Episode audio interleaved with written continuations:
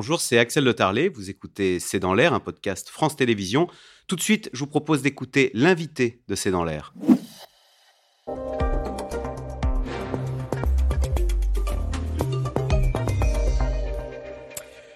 Docteur Gérald Kerzek, bonsoir. Vous êtes euh, médecin urgentiste, docteur médical Doctissimo, chroniqueur, éditorialiste médical sur Télématin, Bel et Bien, c'est sur France 2.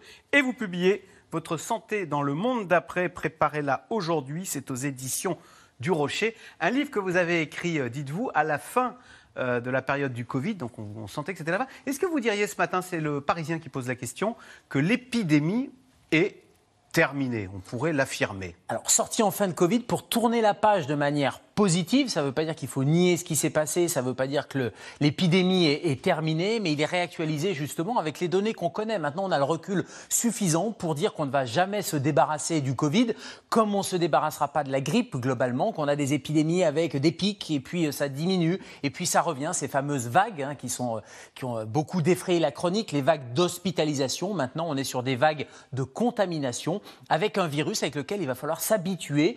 Et s'habituer, ça veut dire bah, se vacciner quand on est fragile, ça veut dire... Ah, se vacciner quand on est fragile Quand on, est fragile. Comme, comme la grippe alors en fait. Un peu comme la grippe et on voit bien que la doctrine vaccinale a changé. C'est-à-dire que d'une vaccination de masse pour tout le monde, on est passé à une vaccination ciblée, c'est ce que dit la haute autorité de santé. C'est ce qu'on prône depuis, j'allais dire, plusieurs mois en disant bah, les plus fragiles sont les plus atteints par le Covid, forme grave. C'est eux qu'il faut, euh, qu'il faut protéger. Et puis l'objectif de ce livre aussi, c'est de donner tout un tas de conseils de prévention de façon à se prémunir et à renforcer son organisme pour éviter les formes graves. Alors justement, on va les passer en revue, tous ces conseils pour vivre en bonne santé le plus longtemps possible. Vous dites, bah, d'abord, il ne faut pas nuire à son corps. Hein. C'est non nocere, hein, comme on le dit. Et alors, ce que vous révélez, l'alcool, parce que c'est vrai qu'on boit tous un peu, quoi.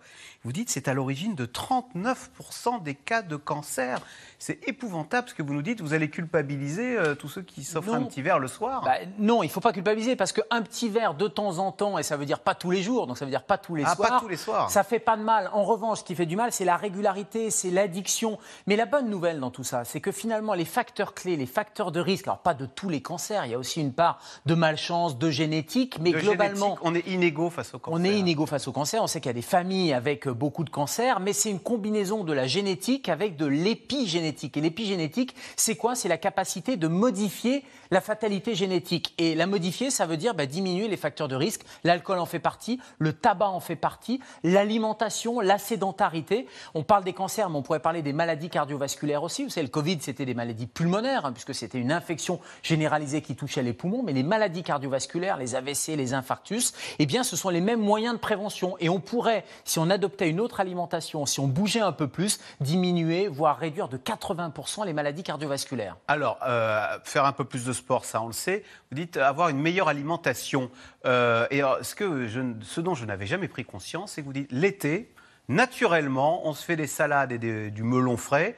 Et c'est une alimentation bien, bien meilleure pour la santé que l'alimentation hivernale, où c'est vrai, on, a tendance à se faire de la raclette. Ben oui, on se fait de la raclette, on se fait des plats un peu riches en calories, parce qu'il faut un peu plus de graisse pour se protéger du froid. Ça, c'est des vieux réflexes quasi physiologiques, ancestraux, mais aujourd'hui, on a des vêtements, donc on n'a plus forcément besoin d'avoir une couche graisseuse. Donc il faut avoir une alimentation qui soit une alimentation riche en vitamines, en nutriments, parce que ça, c'est bon pour le système immunitaire. Vous savez, le Covid, c'est euh, le virus qui attaque un système immunitaire qui est un peu défaillant. Mais c'est pareil pour la grippe, c'est pareil pour toutes les infections virales bactérienne, si vous avez un système immunitaire qui n'est pas en capacité, et l'alimentation est un bon booster du système alors, immunitaire. Alors qu'est-ce qu'on peut prendre l'hiver du alors, assiette, des, des, kiwis par exemple Une assiette colorée, alors il faut plutôt prendre des, euh, fruits, de la couleur. Des, des, fruits de saison, il faut qu'il y ait de la couleur dans l'assiette. On peut pourquoi pas en début euh, d'hiver ou en fin d'hiver au changement de saison demander à son pharmacien ou sa pharmacienne un supplément, un complément alimentaire en termes de vitamines. La vitamine D par exemple, la vitamine D c'est synthétisé par la peau et c'est euh, grâce au soleil. C'est vrai que l'hiver, bah, on prend un peu moins la lumière, un peu moins le soleil extérieur.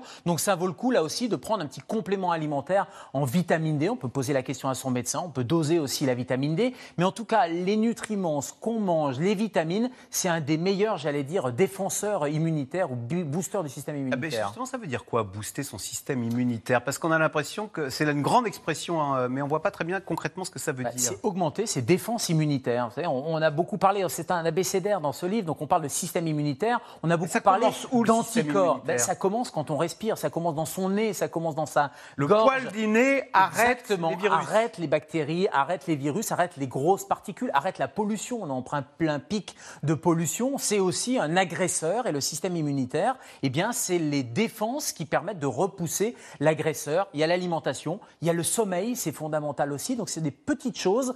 On a l'impression que c'est juste pour passer une bonne journée qu'il faut bien dormir, mais c'est aussi pour régénérer son corps. Le fait de se réparer, on parle de sommeil réparateur, ben, c'est pour réparer son système immunitaire aussi. L'activité physique, vous avez dit sport, c'est bien le sport, mais c'est déjà bouger. Si on ne bouge pas, si on est trop sédentaire, avant de faire du sport, on peut déjà faire du jardinage. On peut déjà euh, se mettre à monter les escaliers plutôt que de prendre l'ascenseur. On euh, s'arrête un peu plus tôt avec euh, le bus ou le métro pour pouvoir faire le reste du chemin en marchant. Et ça, c'est un excellent euh, j'allais dire, augment, euh, booster du système immunitaire pour reprendre ce terme, mais euh, prévention des maladies cardiovasculaires et puis pour le moral. Et on sait que le moral, c'est extrêmement important. C'est l'effet un peu euh, placebo, mais le placebo, c'est pas rien. Ça, c'est excellent pour la forme et c'est excellent pour l'organisme. Alors justement, est-ce que l'hiver, euh, bah, déjà les, les assiettes sont moins colorées, hein, pour reprendre votre expression, c'est-à-dire qu'on mange moins de vitamines, euh, le, le soleil est moins fort, donc on a moins de vitamine D, si je vous ai bien Exactement. compris. Est-ce que c'est ce qui expliquerait que souvent l'hiver, on est un petit peu fatigué Est-ce normal Et à partir de quand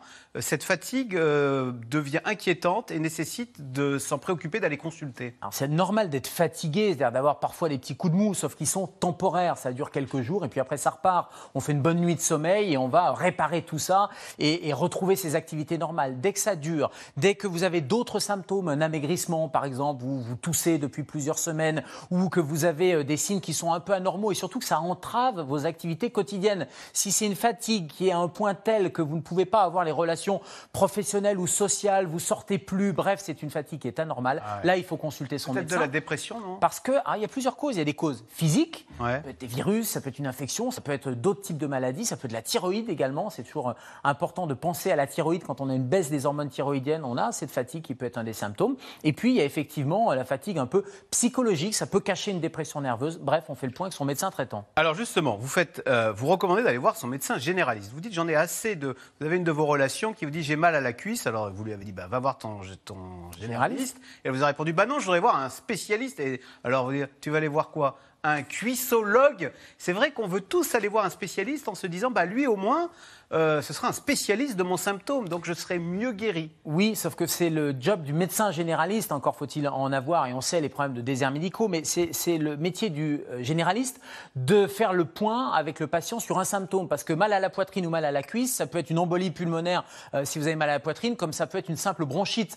Il va falloir vous orienter soit chez le cardiologue, soit chez le pneumologue, soit le généraliste peut très bien de toute façon vous traiter. La douleur à la cuisse, pour reprendre cet exemple, ça peut être un claquage musculaire banal, comme ça peut être une Bref, on voit bien qu'on ne peut pas faire un autodiagnostic et que le rôle du médecin traitant, c'est ça, c'est de faire euh, ce que les anglo-saxons appellent le gatekeeper. C'est celui qui tient la porte et qui dit, voilà, il faut plutôt aller voir la porte du cardiologue ou la porte de l'angiologue ou la porte D'accord. du, du, euh, du- du pneumologue. Bref, c'est le rôle du médecin généraliste, du médecin traitant qu'on connaissait bien euh, il y a quelques années et malheureusement qu'on perd un peu. Alors justement, vous le disiez à l'instant, les médecins généralistes, c'est de plus en plus difficile. Et quand on déménage, on s'entend dire Ah bah écoutez, moi j'ai plus de place, je ne prends de nouveaux patients.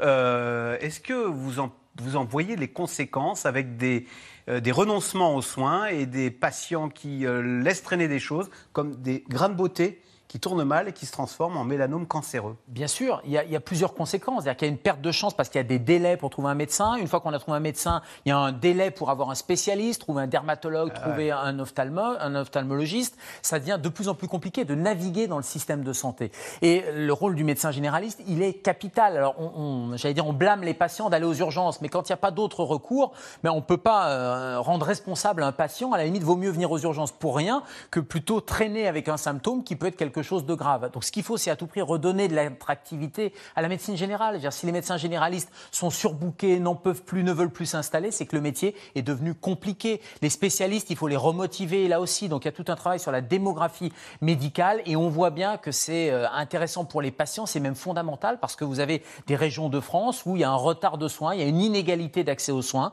Vous habitez dans une métropole, bah, vous aurez accès à un médecin, éventuellement à un spécialiste. Et si vous habitez dans un désert médical, ça va être plus compliqué. Et moi, je refuse de culpabiliser les patients. Et je pense que c'est une erreur de leur demander de faire un autodiagnostic. Docteur Gérald Kerziak, votre santé dans le monde d'après, préparez-la aujourd'hui. C'est aux éditions du Rocher.